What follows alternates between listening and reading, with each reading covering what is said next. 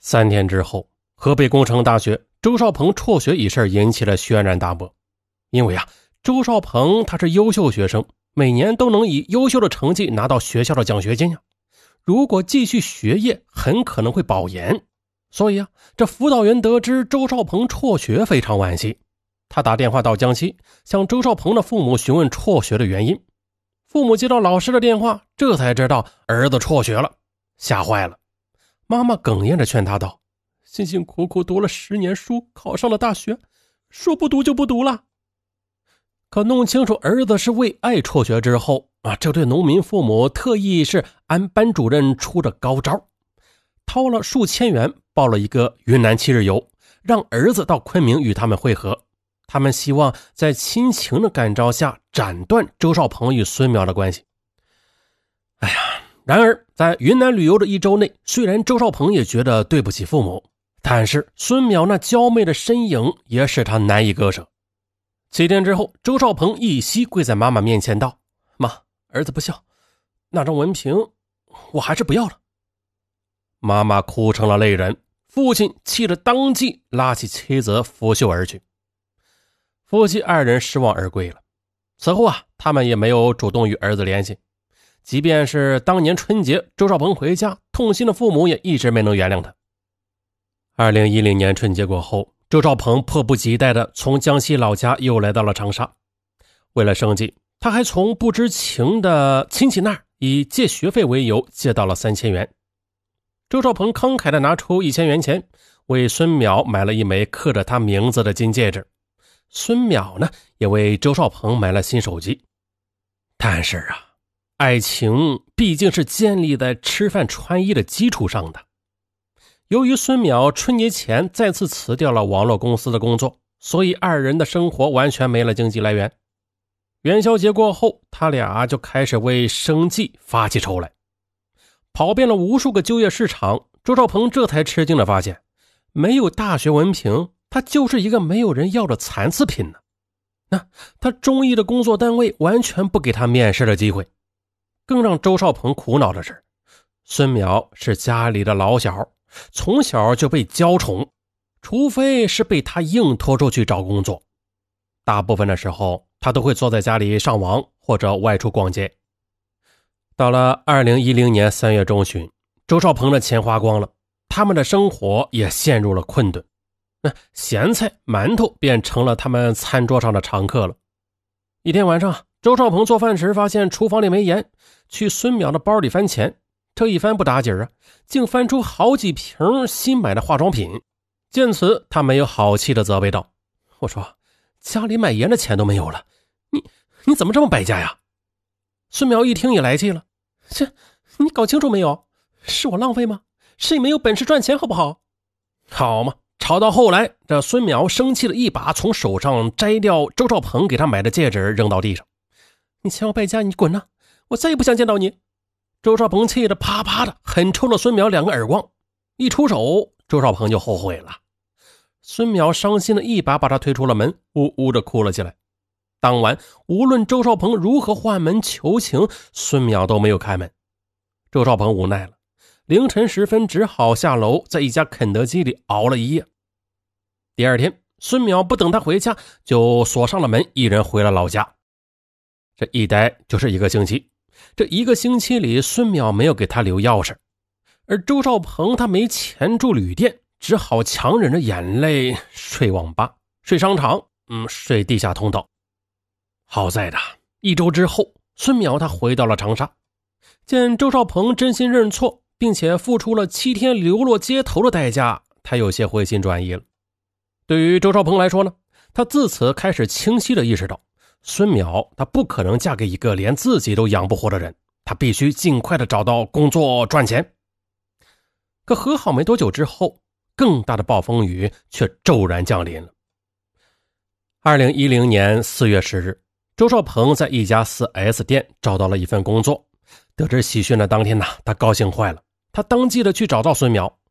但令周少鹏万分不快的是。孙淼正热火朝天的与网吧里的一个黄发男子一起配合着玩天龙八部呢。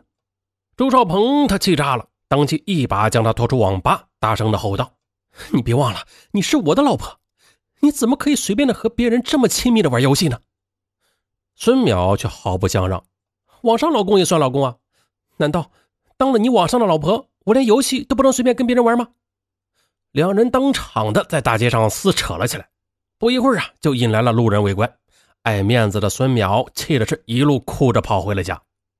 当晚，周少鹏再次被锁到了门外，他是越想越气呀，一直将门锁弄坏之后，强行进了屋。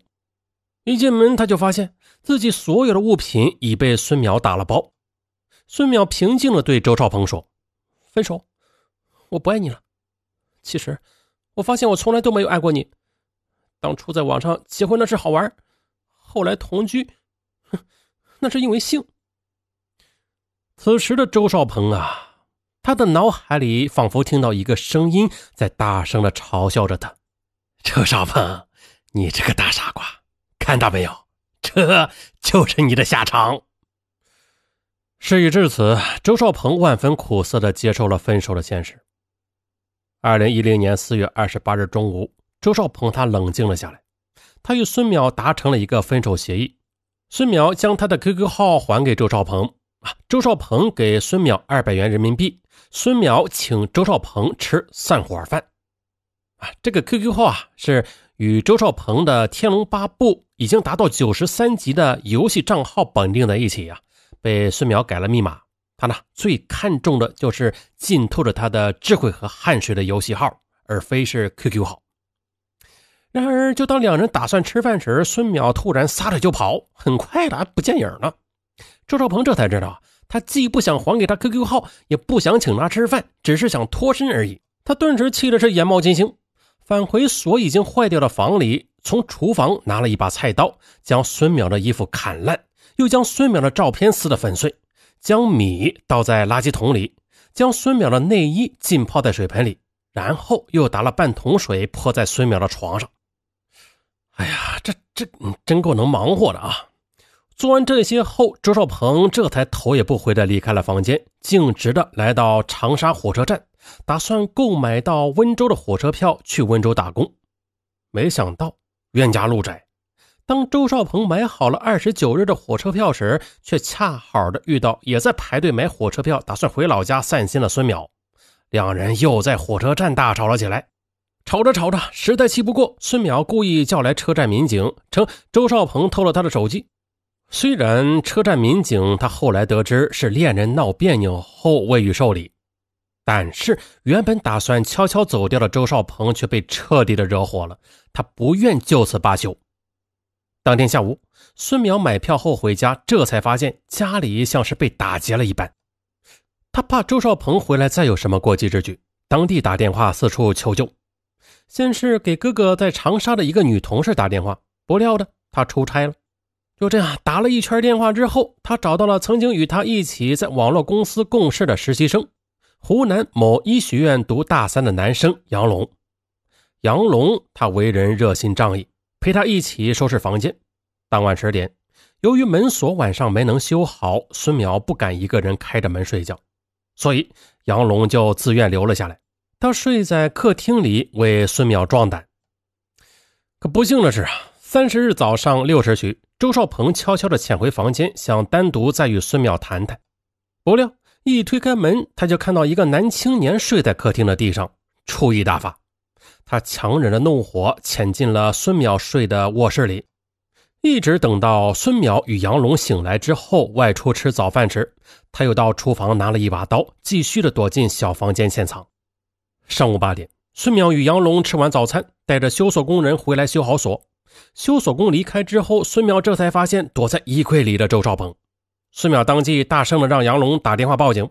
周少鹏一听孙淼要报警，抽出刀来，一把抓住孙淼的衣领，说：“我是你老公，难道不能进这个家门吗？”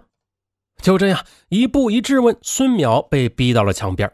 周少鹏不顾孙淼的求饶，举起刀，疯狂的向他刺了下去。孙淼应声倒地。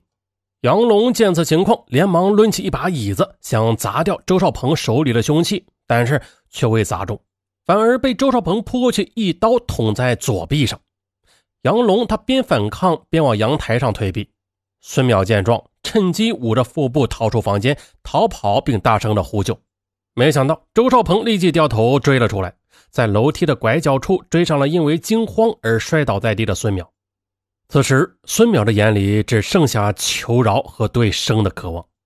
然而，周少鹏依然不解恨，迎上去抓住他，朝他的胸口猛捅数刀。孙淼终于无声的瘫倒在地。见孙淼躺在地上还有呼吸，他又残忍的朝他的颈部猛割一刀。确认孙淼死亡之后，他乘坐电梯逃离了现场。不料还没有走出电梯呢，他就听到警笛长鸣。就这样，无处可逃的他便退缩的躲藏到该栋负一楼的地下停车场的一处角落里。半个小时之后，被蜂拥而至的刑警抓获归案了。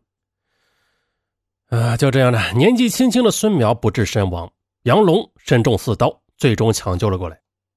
噩耗传来，惊痛三家父母心。孙淼的父母他怎么也想不通，女儿会命丧乱刀之下。周家父母呢，同样痛心。二零一一年八月二十八日，长沙市中级人民法院经审理，判处周少鹏犯故意杀人罪，判处死刑。二零一一年十二月二十六日，全国最高人民法院核准周少鹏死刑。好，我是尚文，咱们下期不见不散。